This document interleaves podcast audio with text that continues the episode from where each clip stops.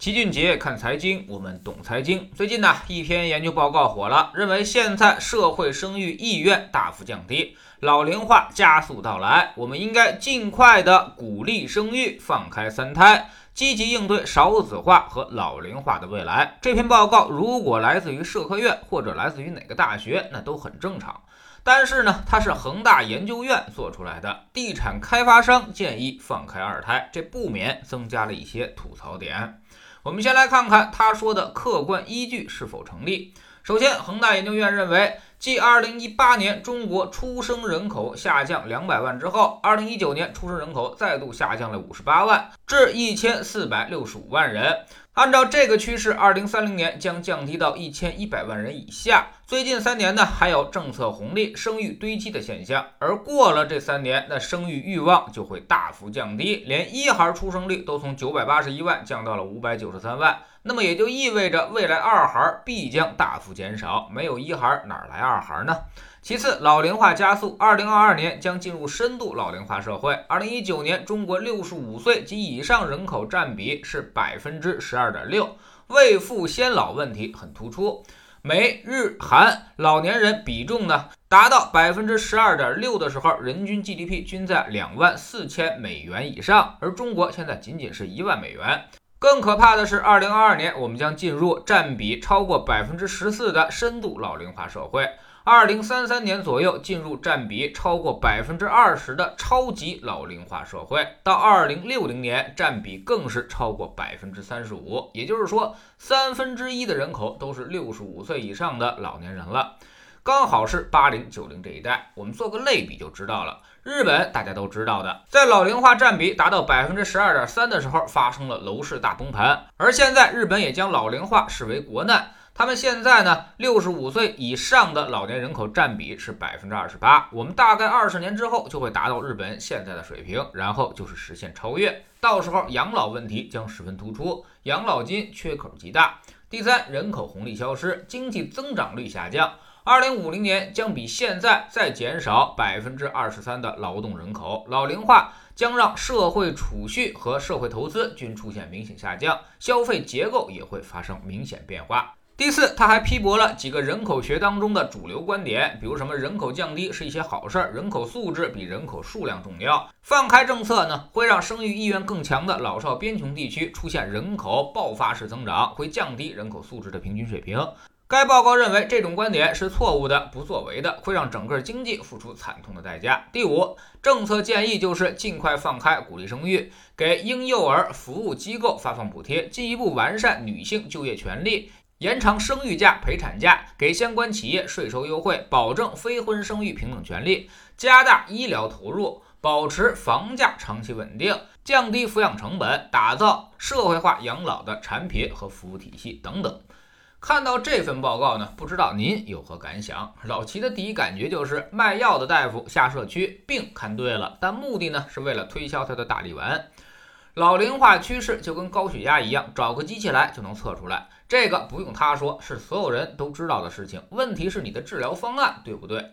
为什么生育意愿下降呢？就是因为社会抚养成本太高了。以前愿意生孩子就是天赋网快的事儿，根本不用上幼儿园，也不会上什么兴趣班。小学、初中那都是义务教育，然后再来个职高就能出去打工赚钱了。所以养孩子增加劳动力，于是就有了多子多福的说法。现在你再看看城里养一个孩子，从早教就开始花钱如流水一般了。普通家庭顶多就承受一个，养一个孩子都得累吐血，再加上双职工、高房价。雇保姆那是真心不放心，把父母从老家接来，这房子就不够住。牺牲一个劳动力呢，在家全职带孩子，生活立马就陷入窘境。所以，即使本地家庭一个孩子，大多也都是极限了。除非特别喜欢孩子的，或者是家里有矿的，才会多生，否则真心吃不消。所以成本问题不解决，你其实放不放开生育政策都是一样，城里人不会有太大的改变。就像报告里说的，一孩都下降了，还哪来那么多的二孩和三孩呢？政策放开之后，区别就在于贫穷落后地区人口必然会出现爆发式增长，这反而会让贫穷的地方因为人口激增变得更加贫穷。从而引发更多的社会问题。到时候我们不光要面临老龄化社会的问题，还会面临贫穷加剧的问题，两头都要花大价钱，国家经济那就更加吃不消了。而且到时候城镇化还会倒退，我们恐怕还要再走一遍城镇化的进程。至于那些劳动力能不能成为人口红利，可还真不一定。毕竟马上就要人工智能时代了，到时候失业的概率反而会更大。那么这些人口不但对经济没什么贡献，反而还会增加社会成本。综合来看，这篇报告的目的呢，其实就想多增加人口来稳定房价，找接盘侠，也为某开发商打造养老社区，增加舆论环境。这个要分开来看，养老社区和养老项目确实应该鼓励，但人口绝不是简单粗暴的放开就完了，这反而会让社会成本大幅增加。比人口数量更重要的是人口结构，比人口结构更重要的是人口素质。我们绝不能舍本逐末。现在当下的问题是，必须尽快降低城镇生育人口的生娃成本。当年武大郎做点小买卖都能住上二层小复式，养活着漂亮的全职太太，而现在有几个人能做到呢？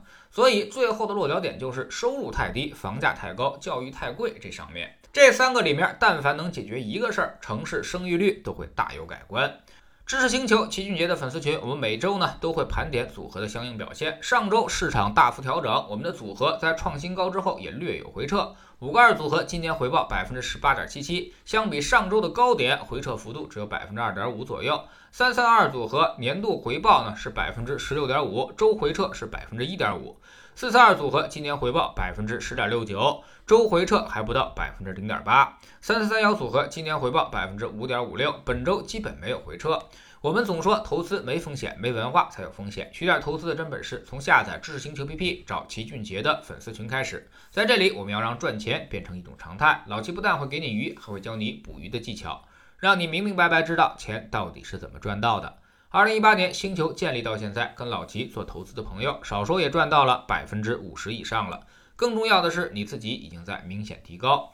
知识星球老齐的读书圈里，我们正在讲《妙趣横生的博弈论》这本书。未来呢，我们还将为您带来巴菲特的第一桶金、逆向投资策略、价值投资的十项核心原则、投资的怪圈、文明现代化、价值投资与中国、繁荣与衰退、关键对话、刻意练习、结构性改革、深度思考。洛克菲勒留给儿子的三十八封信等等好书，知识星球找老七的读书圈，每天十分钟语音，一年为您带来五十本财经类书籍的精读和精讲。现在加入之前讲过的一百八十本书，您全都可以收听收看。算下来，每本语音书呢才不到一块五毛钱。每天只要坚持那么一点点，几年之后您将迎来巨大的改变。读书圈和粉丝群都独立运营，也单独付费，千万不要走错了。